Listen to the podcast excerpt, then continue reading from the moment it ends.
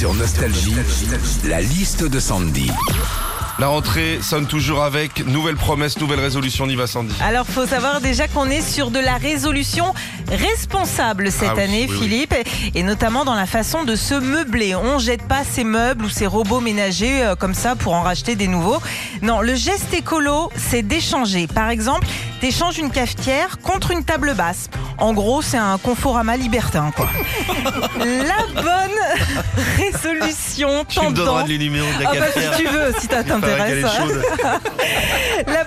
résolution tendance aussi cette année, c'est le batch cooking. Le batch cooking, bah Régis il connaît bien. hein. Ça consiste en gros à préparer tous ses repas de la semaine en une seule fois. Ah. Eh ouais, ça évite le gâchis. En plus de ça, la semaine, tu rentres du boulot, t'as rien à faire. Bon, en revanche, le week-end, bah, tu peux plus te reposer puisque t'as 225 plats à faire. hein. Ah oui.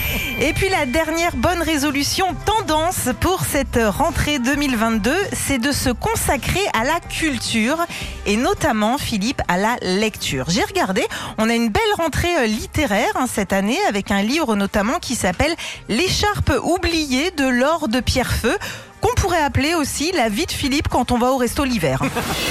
Retrouvez Philippe et Sandy, 6h-9h sur Nostalgie.